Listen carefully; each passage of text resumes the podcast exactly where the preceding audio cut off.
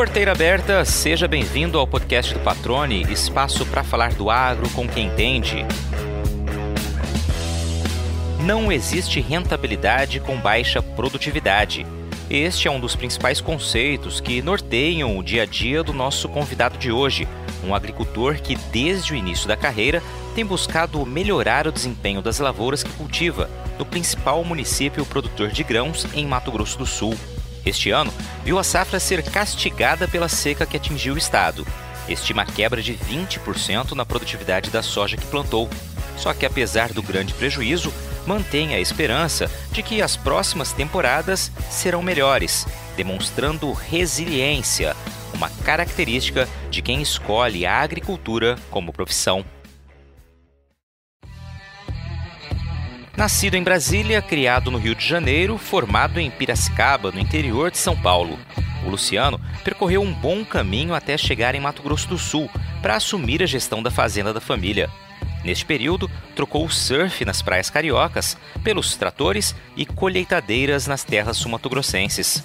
Quase três décadas depois, mantém o mesmo foco do início da carreira, a busca pela alta produtividade, valorizando o papel das novas tecnologias e das pesquisas para alcançá-las. Atualmente, preside a Fundação MS, importante instituição que trabalha com pesquisa aplicada, analisando e validando novas ferramentas para serem usadas no campo. Luciano Musi Mendes, eu lembro bem, até conversei com você antes da gente começar a gravar. Te perguntei, o Muse se escreve com dois E's, aquele nome que fica na cabeça. Foram muitas e muitas entrevistas que a gente fez né, ao longo desses anos, mas agora já faz o que? 10, 12 anos acho que eu não, não entrevisto mais. Chegou a hora de matar um pouco da saudade e atualizar as informações desse grande amigo lá de Mato Grosso do Sul. Luciano, seja bem-vindo ao podcast do Patrone. Obrigado por aceitar o convite, estar aqui com a gente, dedicando um pouquinho do teu tempo para falar da tua história e sobre essa atual situação das lavouras em Mato Grosso do Sul e também do trabalho que você desenvolve né, junto a toda a equipe da Fundação Mato Grosso do Sul.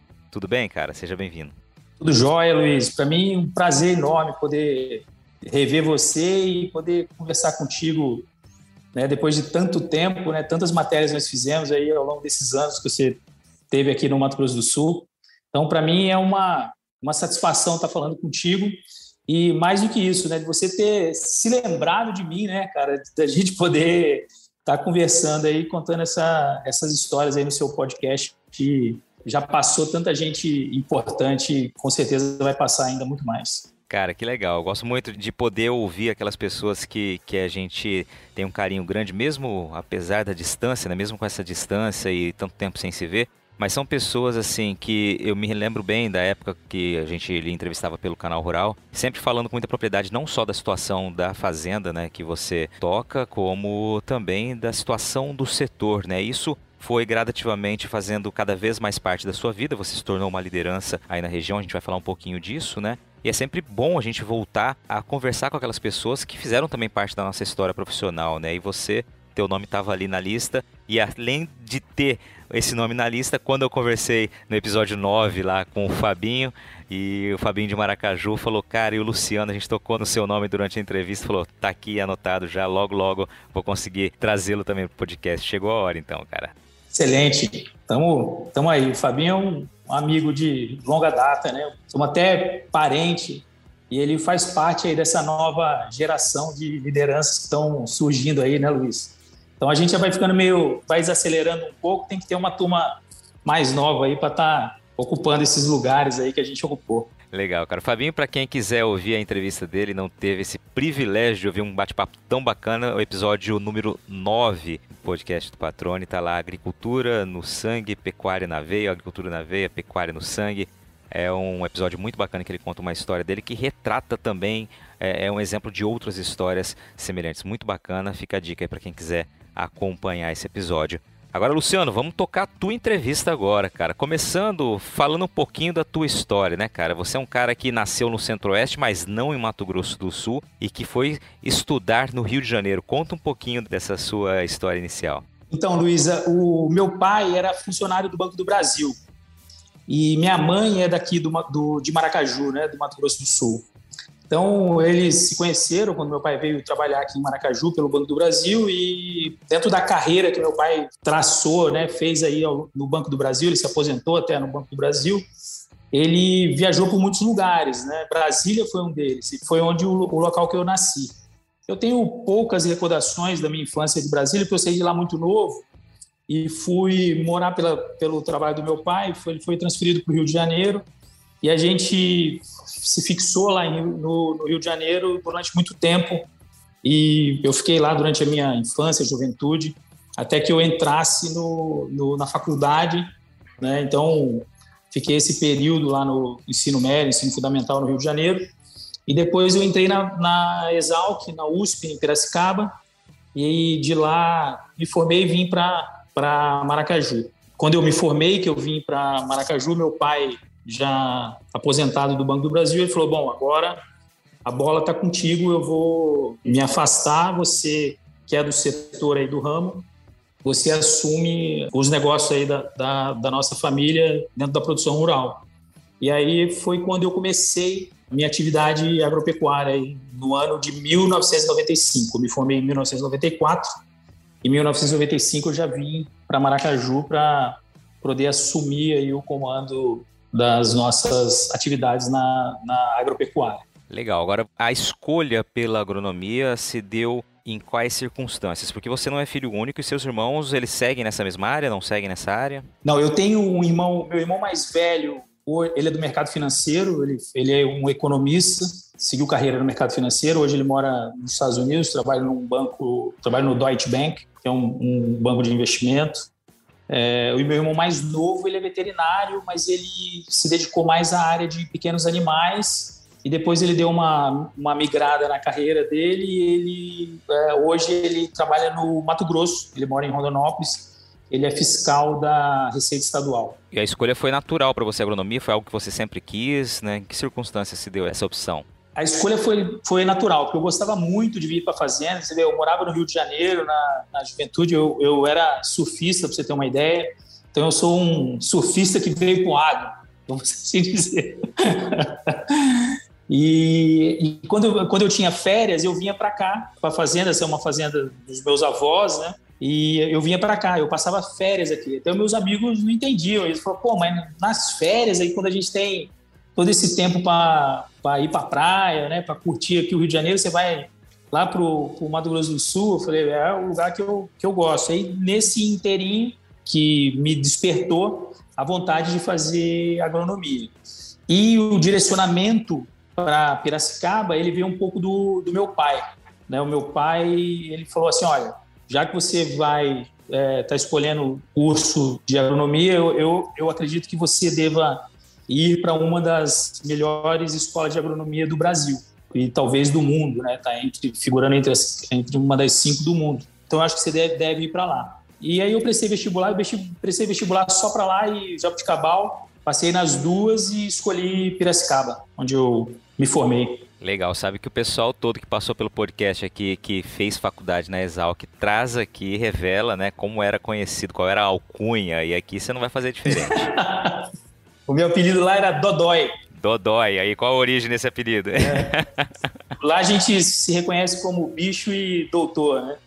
Então eu tinha, eu tinha dois doutores, que era o doutor Louco e o doutor Saca, e numa das, na semana da integração, eu, porque eu não fiz a matrícula direto lá, né? Eu, eu fiz a matrícula por procuração. Então uma pessoa me fez a matrícula. Então quando eu cheguei lá, eu não tinha o nome.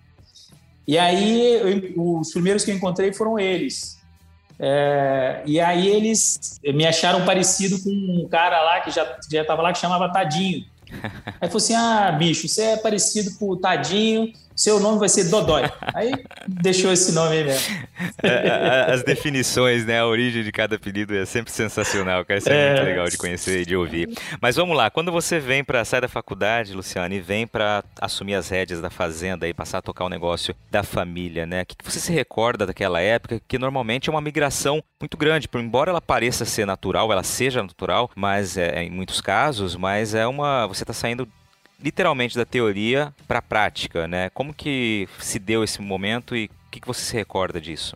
durante a faculdade, eu participei de um, de um, estágio lá no Departamento de Zootecnia, que era o CPZ, que é o Clube de Práticas Zootécnicas, que era um estágio focado em pecuária, em nutrição animal e pastagem. Então, a minha especialidade, até eu, depois eu fiz uma especialização em nutrição animal e pastagens, era a zootecnia, principalmente com foco em nutrição animal e pastagem. Então, eu fui estagiário do professor Moacir Corsi, do professor Vidal, né? então, é, daquela turma toda lá do departamento de zootecnia, que tinha um foco muito grande nas altas produtividades. Então, era pastagem rotacionada, adubação intensiva, altas lotações, altas produtividades. E o conceito do CPZ, que é, que é um conceito de muita disciplina, né? muita dedicação e muito trabalho duro, é, e, e, desenvolver a necessidade de você sempre ter é, altas produtividades, isso veio comigo é, quando eu me formei. Quando eu vim para cá, a minha família é uma família é, tradicional de pecuaristas. Meu avô era pecuarista, meu, meu pecuarista, meu pai é, depois deu sequência na pecuária. E quando eu cheguei, eu comecei, eu cheguei aqui e cheguei implantando esse conceito da alta produtividade na pecuária na nossa atividade. Então, isso foi no ano de. Eu já vinha fazendo isso enquanto estagiário, dando umas orientações é, para o meu pai à distância, né? Então, eu estava em Piracicaba, ele estava aqui, a gente fazia as coisas é, à distância, então a gente já vinha fazendo alguma coisa com relação a essa pecuária de alta produtividade. Quando eu vim para cá, que eu assumi, demos continuidade nisso, só que eu percebi que a quantidade de área que eu precisava para fazer essa pecuária intensiva era muito menor do que a área que a gente dispunha. Então eu precisava de fato entrar na, na agricultura. E, e foi aí que eu despertou a questão da, da agricultura em mim especificamente. Como meu pai vem da origem do, do, Banco do Brasil e ele passou por todos os percalços que a agricultura passou é, no passado, ele tinha muito medo da, da agricultura. Então eu disse para ele, falei, ó, oh, pai, se a gente colocar, continuar imprimindo esse ritmo que a gente tem de desenvolvimento da pecuária, nós não precisamos dessa área toda, né? Ou se a gente fizer isso na área toda, a, a exigência de capital que a gente vai ter é muito grande. Então não faz sentido é, a gente ficar só focado na pecuária, porque primeiro nós não vamos conseguir recurso suficiente para implementar isso na fazenda toda. E segundo, que é um trabalho árduo, né? porque a, a pecuária de alta tecnologia ela é muito mais difícil de ser executada do que a agricultura, né? Porque você tem você tem dois componentes, né? Que é a produção do pasto, do capim e a interação com o animal. É diferente da agricultura onde, onde quem colhe o produto que você está produzindo é uma máquina. Quem colhe o produto que você está produzindo, no caso da pecuária é, de alta lotação, é o boi. Então, que é um outro componente animal, que tem outra fisiologia, que tem uma série de características onde você tem a interação entre os dois. Então, eu disse para ele, falei, ó, é muito difícil na, no, no, tamanho que a gente tem. Então, eu acho que a gente deve, deve entrar para a agricultura. Aí ele, aí ele, meio assustado assim, tudo, eu falei, pai, vamos fazer o seguinte, vamos começar pequeno, vamos fazer uns módulos e a gente vai crescendo conforme a gente vai conseguindo administrar esse negócio. Aí nós começamos com uma área de 60 hectares, 60 hectares em 96, hoje a gente planta 4.200. Então, isso mostra que de fato o negócio deu certo. E inclusive deslocou a pecuária, a gente parou de fazer a pecuária de alta é, lotação, né, de, de alta tecnologia, e se dedicou toda, não não que eu ache um, um, negócio ruim, muito pelo contrário, é que a dinâmica do meu sistema de produção é, fez com que ela fosse um pouco escanteada. Mas eu acho que é uma tecnologia super interessante aí essa de integração lavoura e pecuária, principalmente para a gente poder é, trabalhar a rotação de cultura, que é um que é um negócio muito falho dentro do nosso sistema de produção e, e vem demonstrando sinais de colapso aí, a falta de rotação de cultura. Muito bom, cara. Você trouxe pontos legais aqui de serem destacados, né? Você usou uma frase aqui, meu pai, por ter vivenciado pelo Banco do Brasil os percalços da atividade, né, tinha medo da agricultura tinha receio, né? E aí você veio desde a implantação da pecuária de alta produtividade, seguindo o modelo da agricultura, isso ficou muito claro na tua fala. Começa então a convencê-lo a implantar de leve, né? Começar em 96 aí com 60 hectares de uma área total de quanto que era a época a propriedade? Então, a propriedade de área própria era 1.600. 1.600, então uma parcela muito pequena ali da propriedade, mas que acredito gradativamente já foi aumentando safra a safra. Exatamente, uma parte dela já estava em agricultura, que eram áreas que eram tocadas por terceiros, né? eram, eram áreas arrendadas. E aí, conforme a gente foi aumentando esse, eh, essas áreas, então, no outro ano a gente já foi para 200, no outro ano já foi para 400, 800, então foi um, foi um incremento de área é, bastante grande e bastante acelerado. E a gente já dominava o, a tocada do negócio e ia recuperando as áreas dos, das pessoas que, que iam vencendo os contratos de arrendamento, a gente ia assumindo a gestão desses contratos. Antes de continuar a entrevista, deixa eu te contar uma novidade que vai mudar o jeito como você compra e vende máquinas, equipamentos e caminhões para sua propriedade. Assim como você, a Rutec sabe o quanto pode ser demorada e complicada a comercialização destes ativos e por isso decidiu inovar para agilizar e facilitar esse processo. Criada por profissionais com mais de 15 anos de experiência no mercado, a startup lançou uma plataforma digital moderna para conectar compradores e vendedores de um jeito prático, rápido e seguro e na palma da mão. Além de negociar o maquinário, lá você também pode solicitar análises de crédito e até financiamentos, tudo sem burocracia e com taxas diferenciadas. Para ter acesso a estas vantagens, é só fazer o cadastro no site www.rutec.com.br e aproveitar todas as facilidades que o marketplace oferece para você. Rutec, o seu portal de compra e venda de máquinas. Como que vocês têm tocado a agricultura na propriedade de vocês, Luciano? Você falando em alta produtividade, vem sempre à mente, né, de que de fato a alta produtividade deriva basicamente de investimento, de olhar para o solo, né? Algo que é característico inclusive na região aí de vocês em Maracaju. Agora a gente vive um momento em que esse alto investimento tem se tornado necessário investir cada vez mais, muito mais, e muitas vezes os custos eles superam em muito qualquer possibilidade de lucro, mesmo que a produtividade seja alavancada, né? É um cenário muito desafiador. Como que vocês estão encarando esse momento? Como que vocês têm feito nas últimas safras aí na propriedade de vocês? Se a gente pensar na atividade agropecuária como um todo, a pecuária não é diferente, na agricultura é assim também. Uh, o resultado ele é dado por um tripé de três componentes, que é a produtividade, o preço de venda e o custo de produção. Então, tudo que a gente fizer na atividade, Luiz, nós estamos afetando algum, alguma perna desse tripé. É, então, qualquer coisa né, que a gente imaginar, eu tô, estou tô pensando é, efetivamente em algum, em algum ponto dessa, dessa equação. A gente tem um grupo aqui em Maracaju, que é um grupo de troca de experiências. Na verdade, é um grupo de análise comparativa, né, que é o benchmark, que inclusive o Fábio tá, tá junto, tem bastante gente que você conhece que, tá, que faz parte desse grupo. E dentro desse grupo, a gente analisa esses componentes de custo de produção, de produtividade, e aí você passa a ter um parâmetro né, para você analisar onde você está e aonde você pode chegar. Porque sempre tem dentro do grupo alguém que é melhor do que você em alguma coisa ou em mais de uma coisa, e, e a gente tem um conceito dentro do grupo que a gente tem que aprender com essas pessoas. E essa pessoa ela pode ser o seu vizinho, pode ser seu amigo, pode ser qualquer um dentro da atividade na qual você entende que ele tenha um desempenho é, interessante. E o grupo é interessante porque os números eles são auditados.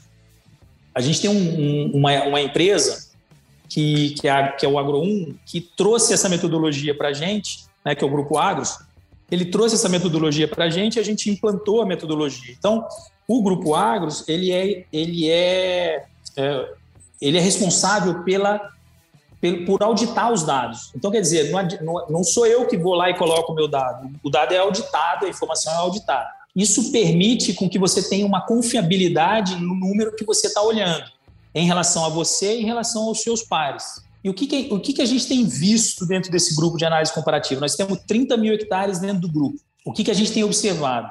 Que a produtividade, como eu disse, que, é um, que é um, são três fatores, a produtividade é o fator que norteia o resultado. Não necessariamente a maior produtividade é a maior rentabilidade, mas as maiores produtividades figuram entre as maiores rentabilidades. Então, você tem uma dança das cadeiras né, entre os melhores, mas eles ficam no topo.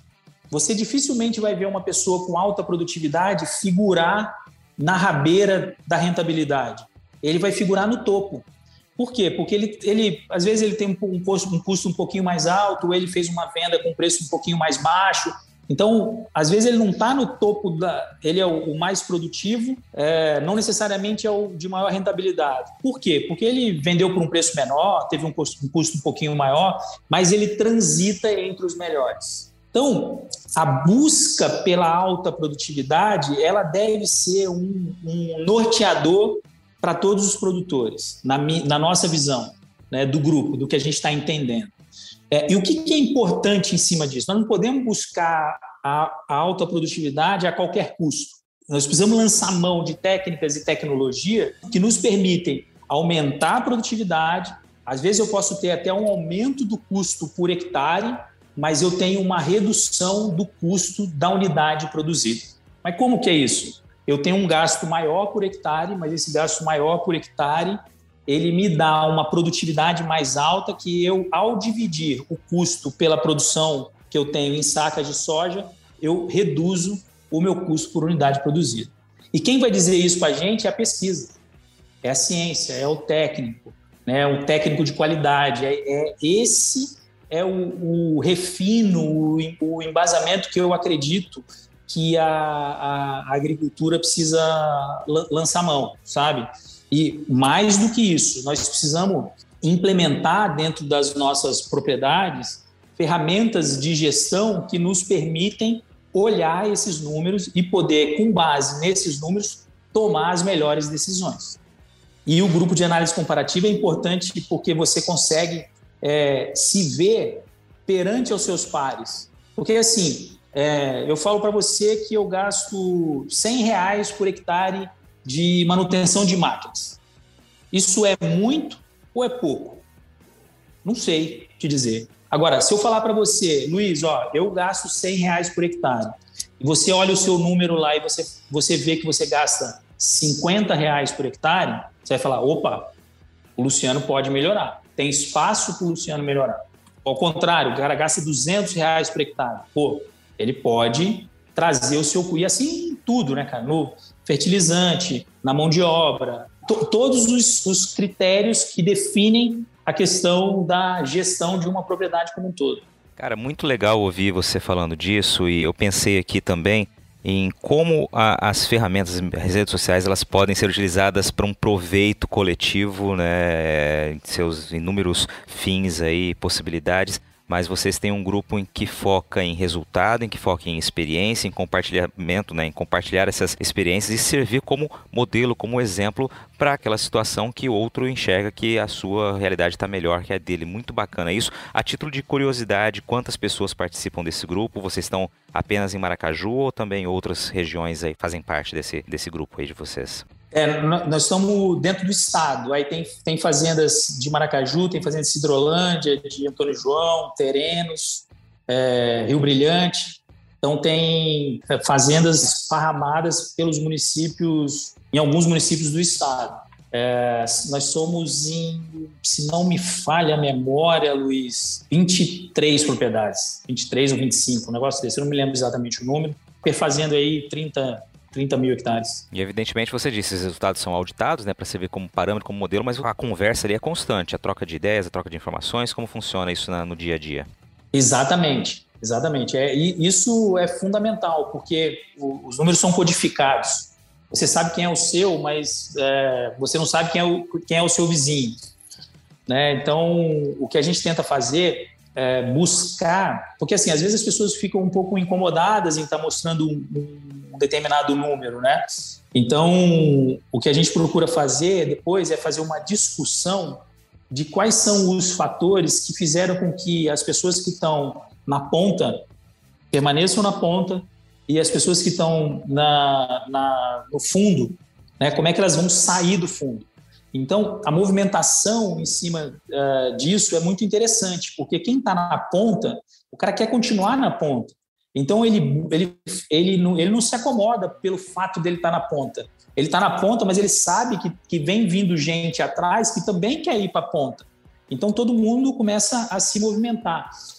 Numa, você pode falar, putz, mas isso gera uma, uma competição, mas é, não, não é uma competição né, que você vai esconder o número, né? Você vai falar, puta, eu estou fazendo isso, não vou informar meu vizinho, não.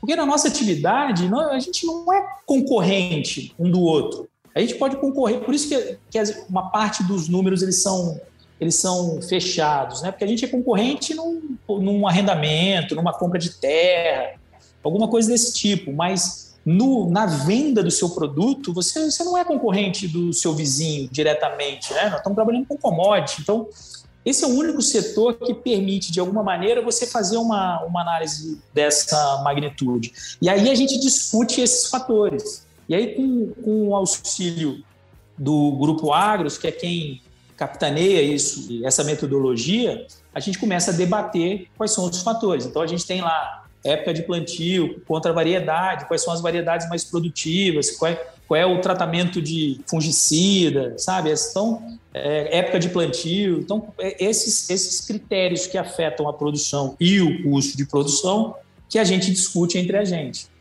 É que, que é aí que, de fato, vai trazer o, o, crescimento é, individual é, de todo o grupo. Beleza, Luciano. Legal isso daí, cara. E assim, vocês utilizam, eu citei ali redes sociais, vocês evidentemente utilizam como ferramentas ali para encurtar distâncias e tornar essa conversa mais próxima, né, constantemente. Mas é claro que vocês têm momentos específicos para discutir ali presencialmente essas, os resultados, o trabalho desenvolvido, né, como que funciona essa dinâmica. É, os resultados eles são apresentados duas vezes, duas vezes por ano, uma no fechamento da safra de verão e o outro na, no fechamento da segunda safra. E no fechamento de segunda safra, a gente faz análise anual dos resultados. Então, são dois momentos no qual a gente discute é, todo o resultado de todo mundo. Né? E, é, e é aí que a gente começa a entrar dentro do debate e da discussão para melhoria, de quais são os fatores que de fato estão impactando efetivamente na, na produção, na produtividade e no resultado, que é o mais importante, né, Luiz? Uma coisa importante, Luiz, assim, quando eu falei da questão da produtividade, eu vejo muita gente falando isso. Ah, a produtividade não é o mais importante. O, o importante é a rentabilidade. É verdade isso. Mas você, não existe rentabilidade com baixa produtividade. Não tem. Entende? Então, tudo aquilo que eu falei lá atrás, é, quem tem produtividade vai figurar entre as pessoas que têm melhor rentabilidade. Quem tem baixa produtividade vai figurar entre as pessoas que têm baixa rentabilidade.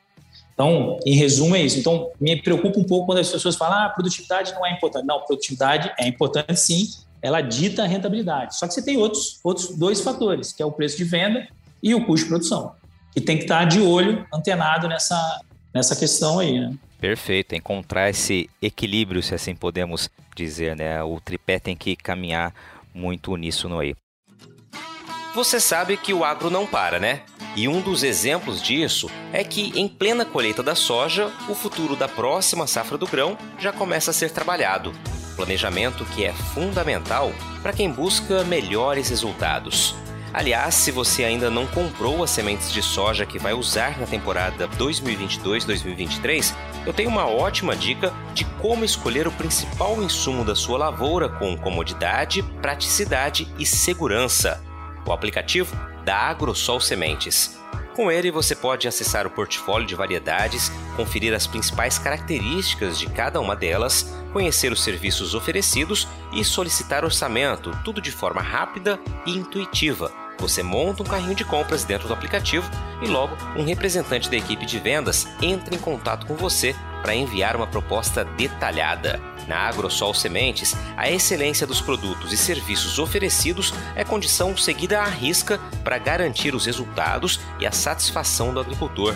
A empresa Mato Grossense atua com multiplicação de sementes de soja há mais de 20 anos, uma história estabelecida sobre o tripé qualidade, credibilidade e inovação. Para ter acesso a essa tecnologia e começar a aproveitar os benefícios da semente na palma da sua mão, é só baixar gratuitamente o aplicativo da Agrosol pelo Google Play ou Apple Store. Agrosol Sementes, germinando o futuro. Agora a gente falou um pouquinho desse cenário de produtividade, de, de desafio, de buscar sempre melhorar os resultados. E aí eu vou fazer um link já para a tua fase atual, né? Você hoje é diretor-presidente, né, do, do conselho ali da, da Fundação MS. Queria que você falasse um pouquinho, antes de falar sobre a Fundação MS, falasse um pouquinho da tua trajetória também à frente do setor, né? Que essa experiência não é a única que você teve uh, de liderança nesses últimos anos, né? É, bom, a gente se conheceu, eu era é, presidente do Sindicato Rural de Maracaju há uns três ou quatro, mandar uns 12 anos atrás, eu fui presidente do, do Sindicato Rural e eu vim trilhando o caminho que foi aberto pelo Eduardo Riedel, que hoje é secretário de infraestrutura do, do governo aqui do MS e futuro candidato ao governo do Mato Grosso do Sul. É, então, o, o Eduardo é que abriu é, praticamente esse caminho para que a gente pudesse, é, de alguma forma, participar dessas instituições aí voltadas para o setor. Então, foi o Eduardo, o, o, presidente aí dessa nova geração, o primeiro, depois veio o Mandi, que você conhece também, né? E eu vim na esteira do Mandi. Então, uh, eu a, a, comecei a... Porque, assim, eu nunca fui muito ligado a essa questão de liderança, sabe, Luiz? Isso despertou em, em mim a, a, ao longo desse período na qual já, no qual eu já estava aqui, no Mato Grosso do Sul. Então, quando eu era estudante, eu nunca participei de Grêmio, essas coisas, eu, eu é, nunca tive essa essa é intenção. Exerci um, o primeiro, meu primeiro cargo de liderança foi no CPZ, no estágio, no estágio que eu fiz, que eu fui escolhido para ser coordenador de estagiários do departamento. E de lá eu, eu nunca desenvolvi isso. Mas quando a gente começou a se relacionar, o Eduardo, o Mandi, né, essa turma nova, o Juliano, então a turma que você conhece aí, a gente viu, sentiu a necessidade de estar participando é, efetivamente dentro desse processo. E aí eu fui é, presidente do Sindicato Rural. Antes de eu ser presidente do Sindicato Rural, eu também fui vice-presidente da fundação, que era a época onde a fundação, a fundação ela era gerida, ela era mantida pela Coagri. E o presidente da fundação era o presidente da Coagri. Então eu entrei como vice-presidente da fundação porque o presidente natural, estatutariamente, da Fundação MS era o presidente da Coagri. Então você escolhia quem era o vice. E de fato, pelo fato do presidente da Coagri ter diversos afazeres, quem de fato tocava a Fundação MS era o vice-presidente. Então eu fiquei nessa função aí por, por, um mandato. Depois eu entrei no sindicato, depois eu também fui presidente da Copsema, que é a nossa cooperativa daqui de Maracaju, por dois mandatos, que foram os, os hoje eu também atuo como conselheiro do Senar e estou uh, efetivamente como, como diretor-presidente do Conselho de Administração da Fundação MS. Legal, cara. E você falou, né? Foi algo que veio surgindo naturalmente, você veio na esteira de outros grandes nomes, como o próprio Riedel, né? E o Mandi, Luiz Alberto Moraes Novaes, numa região que respira o agro, que representa a agricultura em Mato Grosso do Sul, está no Cone Sul aí do estado e região que mais produz. Maracaju, sem sombra de dúvidas, é um dos grandes ícones no país também, né, em termos de produção, em termos de tecnologia empregada no campo, integração, enfim.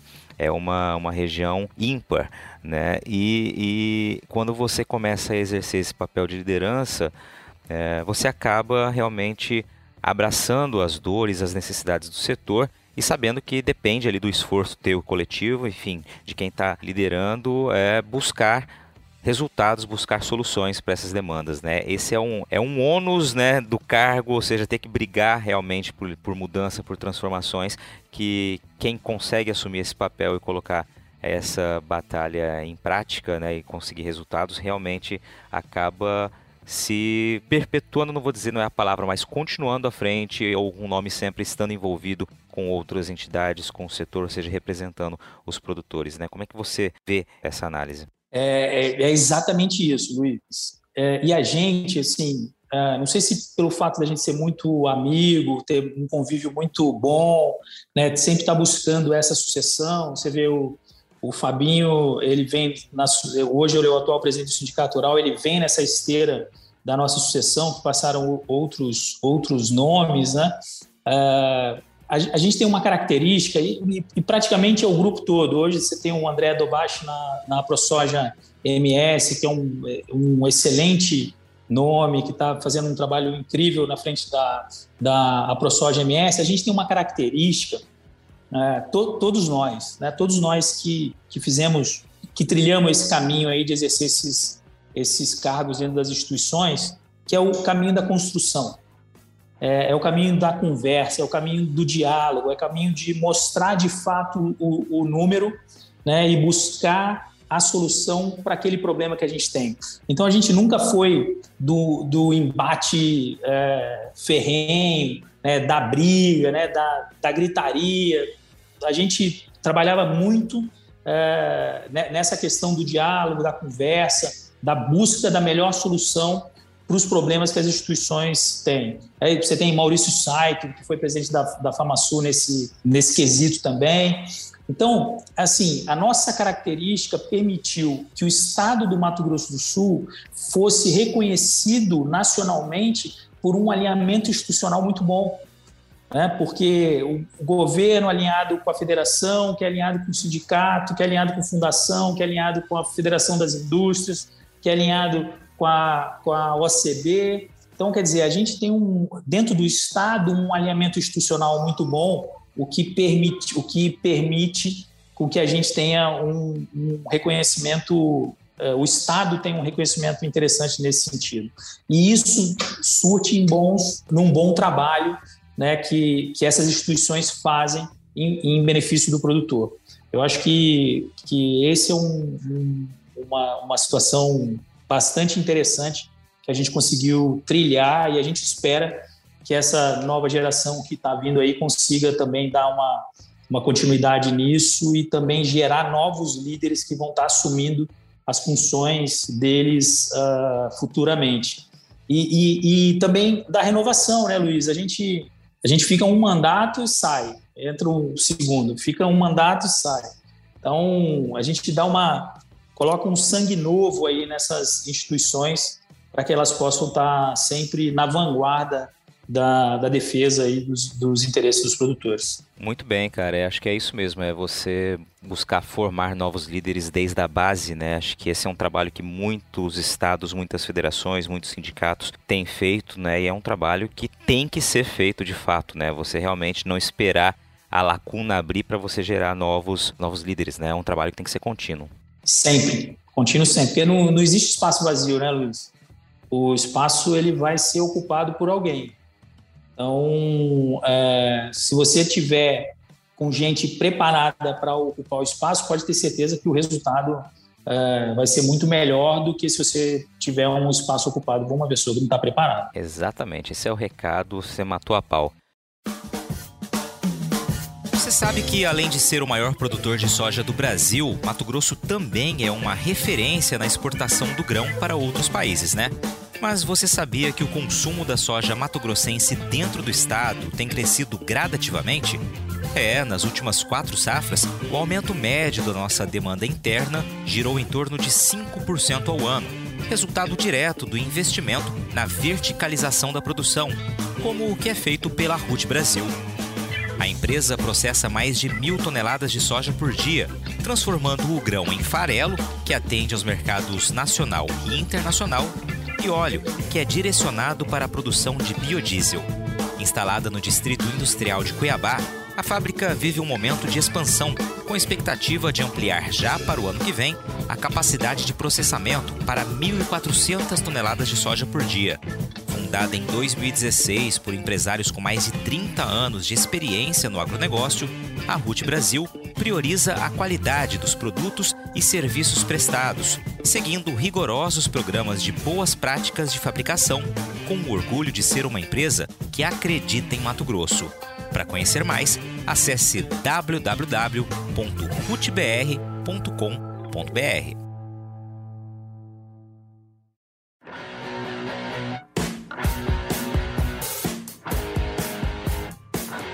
Você está ouvindo o podcast do Patrone. Agroinformação com quem entende.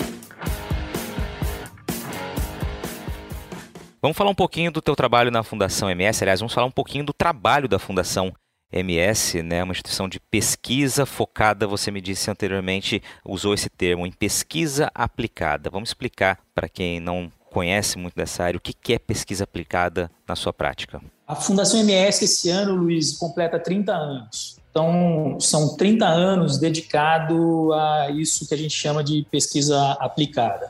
A Fundação MS, Luiz, ela tem quatro setores. Ela tem a fitotecnia soja, fitotecnia milho, fertilidade do solo e a proteção de culturas. A proteção de culturas a gente divide em dois, que é a parte de fitopatologia e a parte de entomologia e controle de plantas daninhas. Então, cada segmento desse tem um pesquisador responsável. E o que a gente faz é fazer a pesquisa do campo, no qual o resultado dessas pesquisas eles são apresentados aos produtores e os produtores podem imediatamente estar tá utilizando desses resultados para estar tá aplicando na sua cultura seguinte. Então, hoje nós estamos colhendo os resultados da safra 21-22. Esses resultados eles vão ser analisados e depois a gente vai estar divulgando esses resultados e a, e a gente está numa busca incessante sempre para encurtar a, a, o trabalho de análise desses resultados para o mais rápido possível soltar esses resultados para que o produtor possa planejar a safra 22, 23, com base nos resultados que a gente tem e com base nos resultados anteriores. Então, ela é aplicada justamente por causa disso. Então, a gente faz de fato é, é, pesquisa avaliando produto, tecnologia, sistema de produção né, e o impacto disso na produtividade. E se de fato isso traz resultado aos produtores e com base na demanda do próprio produtor. Então, dentro da Fundação MS tem um, um conselho técnico científico e o conselho técnico científico estabelece as, as diretrizes e as linhas de pesquisa que para cada setor desse que a fundação vai estar atuando. E com base nisso, a produção, a fundação faz o seu, o seu trabalho de pesquisa. Então, por isso que a gente diz que a pesquisa que a Fundação MS faz é uma pesquisa é, aplicada. É, o produtor utiliza o seu resultado de fato dentro do seu sistema de produção. Maravilha. Agora, dentro dessas áreas que você né, destacou, elencou aqui cada uma delas e do trabalho que é feito, a uh, título de exemplo, né, quais são as pesquisas que estão nesse momento assim em maior evidência e que vocês têm olhado com maior atenção que representam aquilo que é de mais anseio do campo? Dentro da, da fitotecnia, tanto de soja quanto de milho, a questão relacionada com a performance dos materiais é um setor que, que é bastante visto dentro da Fundação MS. Que a gente está vendo com o advento da engenharia genética, né, com, a, com a questão dos, dos, da transgenia, a gente está vendo um incremento muito grande do lançamento de variedades uh, de soja e de milho grande. Né? A gente vê bastante material chegando no campo. E você muitas vezes não sabe, como o material é novo, qual é a performance desse material no campo. Então, você precisa fazer uma avaliação desse material lado a lado com os outros materiais para avaliar a performance desse, desse material. Porque tem um, um, um, fator dentro da atividade agrícola, agropecuária, no caso, Luiz, que é que o erro custa muito caro. Então, imagina que surge uma variedade nova e essa variedade, você lança a mão de um percentual muito alto dessa variedade na sua, na sua área. E essa variedade não é uma variedade que performa bem você fica com um percentual comprometido da sua uh, produção pelo fato de você estar tá experimentando uma variedade nova. Quem tem que experimentar são as instituições de pesquisa, não o produtor. O produtor já tem que ir focado, sabendo que aquilo de fato vai trazer um resultado para ele. Porque é, quem faz isso minimiza o erro, minimiza o erro. E, como eu falei, o erro dentro da nossa atividade ela custa muito caro. Além de ser um custo muito alto, demora muito para você colocar um, um, um, de novo esse produto no, no chão. Então, quem tem que testar são as, são as instituições de pesquisa, é isso que a gente faz.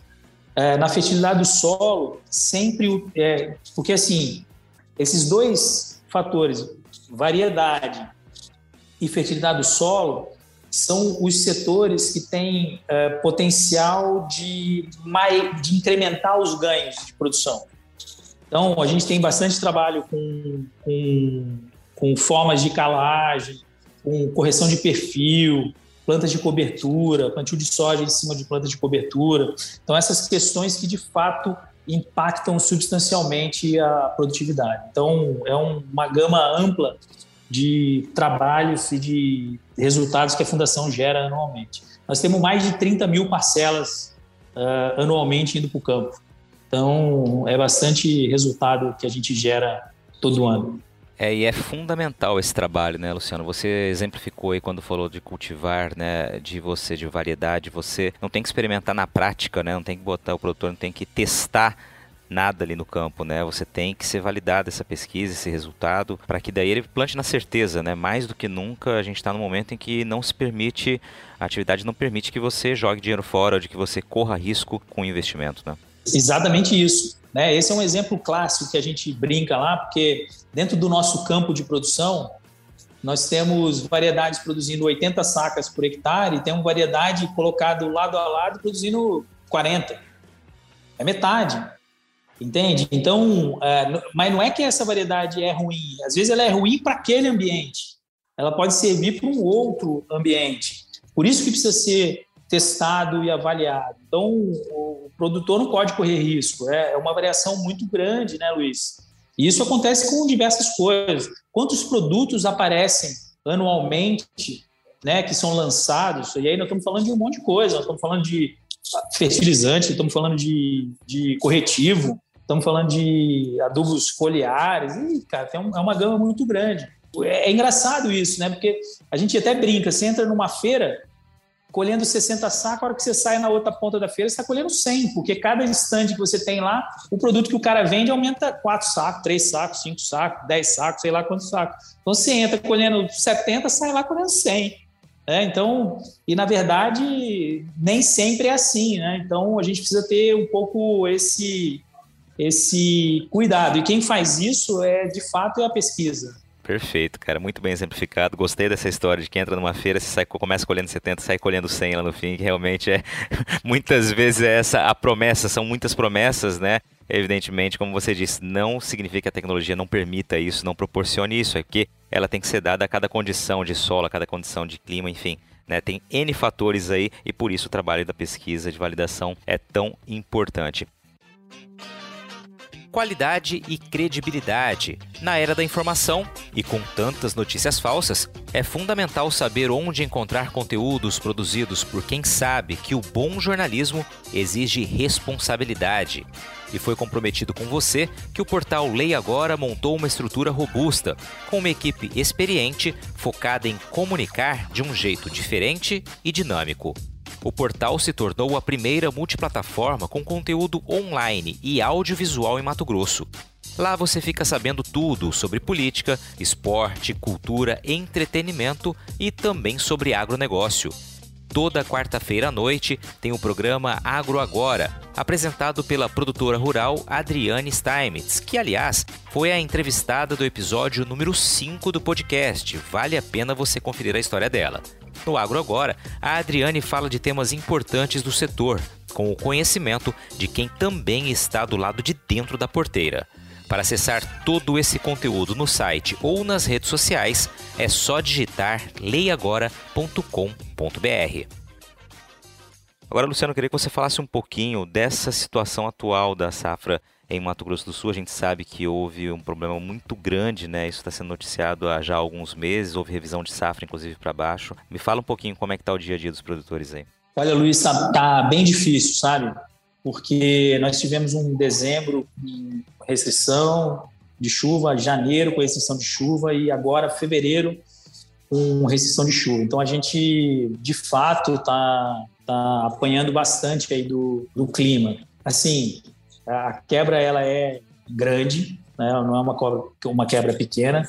Alguns lugares mais, outros menos, porque você teve as, as chuvas foram muito esparsas, então tiveram lugares que ganharam chuva no momento adequado. Esses produtores vão conseguir altas é, produtividades, mas na sua grande maioria, né, do de Campo Grande para baixo, a situação é, é assustadora. O que nos assusta é que nós estamos no meio de fevereiro, que é um dos meses também que chove bem aqui no, no estado, e nós, nós estamos sem chuva. Estamos com 20, 30 milímetros de chuva dentro do mês de fevereiro. E isso assusta pelo fato de nós já estamos com a, com a safra de soja comprometida e agora nós estamos vendo um problema na, é, se desenhando para a safrinha, para a segunda safra, que está sendo plantada agora nesse momento. Então está todo mundo apreensivo se vai continuar plantando agora, se vai esperar chover, porque a gente não tem uma perspectiva muito boa para os próximos dias de chuvas com volumes adequados. Então nós estamos de fato bastante preocupados, Luiz. Pois é, cara. E aí você traz um exemplo né, do que é a agricultura. Muita gente não entende quando se diz que a agricultura é uma indústria a céu aberto. Esse é um dos grandes exemplos, né? De fato, você investe, emprega como uma grande indústria, porém não tem cobertura, né? não tem teto. E aí, se chove demais é um problema, se chove de menos, como é o caso, é um outro problema generalizado. É, a título de, de, curiosidade, Luciano, vocês na propriedade de vocês, vocês tiveram uma quebra também? Perderam quanto de produtividade? Esperavam colher quanto e devem colher quanto de soja agora? Então, nós estamos esperando uma quebra de 20%, Luiz, aqui na, nas nossas áreas. Então, nós temos três áreas, né, em, lugar, lugares diferentes. Então, dentro desse cenário, a média das três deve quebrar aí uns 20. Até, até bom, a quebra já está consolidada, né? Porque o, a produção já está definida. O que é difícil é você estimar com segurança essa quebra. Então ela pode ser, ela pode ser maior do que isso, porque as lavouras estão muito disparelhas, né? Então você entra numa ponta colhendo 2 mil quilos, você entra numa área que às vezes está colhendo 4 mil quilos, então precisa é, estimar um pouco, fechar de fato essa colheita para que a gente possa uh, ter o um número na mão. Mas a gente está estimando aí uma quebra de 20%. É, e uma quebra de 20% não é pouca coisa, né? O que, que representa para vocês também, para exemplificar para quem está nos ouvindo? O impacto disso? Isso vai dar 54 mil sacos a 180, nós estamos falando de 9 milhões, mais ou menos. Pois é, e a gente está falando de uma fazenda, como você exemplificou no caso de vocês, mas inúmeras propriedades estão né, enfrentando esse tipo de problema. Como você disse, de Campo Grande para baixo, a situação foi bastante complicada esse ano e esse é um impacto que o Estado sente também. Né? Isso não é dinheiro que deixa de entrar apenas no bolso do produtor, mas ele é um recurso que movimenta toda a cadeia produtiva, movimenta a sociedade, enfim, muita gente depende do recurso da agricultura em estados como os estados do Centro-Oeste. Exatamente. Então, sofre a sociedade como um todo. Porque imagina, é, isso a nível de estado, né, nível de país, então nós estamos falando de Mato Grosso do Sul, estamos falando de Paraná, estamos falando de Santa Catarina, estamos falando de Rio Grande do Sul. Então, quer dizer, nós estamos falando de, um, de, uma, de uma região bastante grande e os números têm mostrado isso aí, né? as expectativas de produção uh, no Brasil caíram drasticamente. Nós estamos falando já em 122, 124, 125 milhões de toneladas, ante a 140 e poucas milhões de toneladas que estava sendo previsto anteriormente. É um número bastante expressivo que deixa de entrar dentro do, do, da movimentação dos municípios, dos, dos produtores dos municípios, dos estados do país. É, situação complicada, mas aí eu queria partir para o fim da entrevista aqui, Luciano, reforçando que, como vem do campo essa expressão também, essa expressão não, mas esse, esse pensamento, né, de que o agricultor sempre olha adiante. Essa é uma das características, né, um ano de fator complicado, né, de prejuízo ou de uma receita muito menor do que a esperada, num ano de muitos custos, mas você até citou, vocês estão olhando para a segunda safra, esperando que venha chuva a contento para que possa ser cultivada a segunda safra com segurança e já avançando, olhando para a safra de soja 22-23, ou seja, é uma roda que, uma engrenagem que não para de girar e tem que ser assim e sempre com um otimismo, apesar de uma realidade complicada. Esse é o pensamento que eu queria que você me traduzisse de onde vem. Mas é até difícil é, falar isso, sabe, Luiz? Porque é uma, o, o produtor ele tem uma resiliência é, muito grande, né? Então, mas, mas isso é, um, é uma qualidade mental do produtor que é muito importante. O fato de você tomar um revés esse ano não quer dizer que você vai tomar um revés é, no, nos anos seguintes. E é isso que eu, que eu acredito que motiva o produtor a continuar é, trabalhando, investindo, investindo pesado e fazendo com que a produção realmente se dê de uma maneira bastante grande, né, que é o que a gente tem feito aí ao longo de todos esses anos. Então, essa resiliência é um, é um negócio interessante. Isso isso está no sangue do produtor. Tá, tá, rapaz, a gente vira a página, vamos, vamos para frente. O, o, o, que eu acho que, que, eu gostaria de deixar como mensagem para o produtor é que o produtor tivesse um pouco mais de cuidado com o seu caixa. Né? A, gente, a, a gente sempre escuta falar do pessoal financeiro, essa turma, que o caixa é o rei, e de fato o caixa é o rei. Se a gente tiver caixa, a gente sobrevive às pancadas. Agora, eu posso ter prejuízo, mas eu preciso ter caixa. Se eu tenho prejuízo e tenho caixa, eu consigo superar e eu vou colocar minha atividade para frente, eu vou eu vou buscar uma nova oportunidade para que eu possa me recuperar daquele revés que eu tomei anteriormente. Então, a, a gente é assim, é, a gente vira a página, vamos embora para frente. Mas para isso, Luiz, eu preciso ter caixa.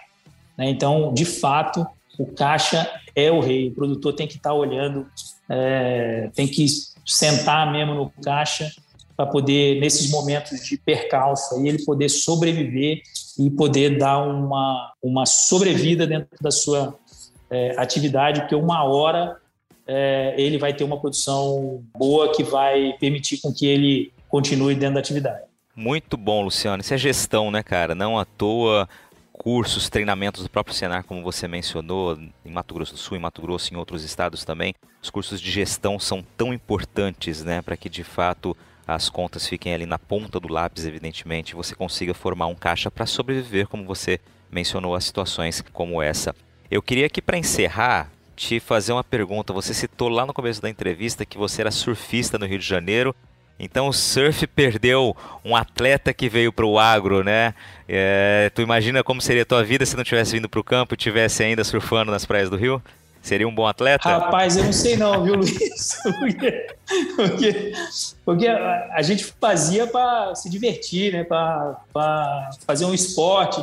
Todos os esportes que eu fiz, cara, eu nunca fui top. Eu faço de tudo, é igual o pato, né? nada mal, anda mal e voa mal. Então eu jogo futebol, jogo mal, jogo vôlei, jogo mal, jogo tênis, jogo mal. Mas jogo tudo. Pego onda, pego mal. Então é, a gente está aí mais é para se, se movimentar, fazer um exercício físico aí que era importante.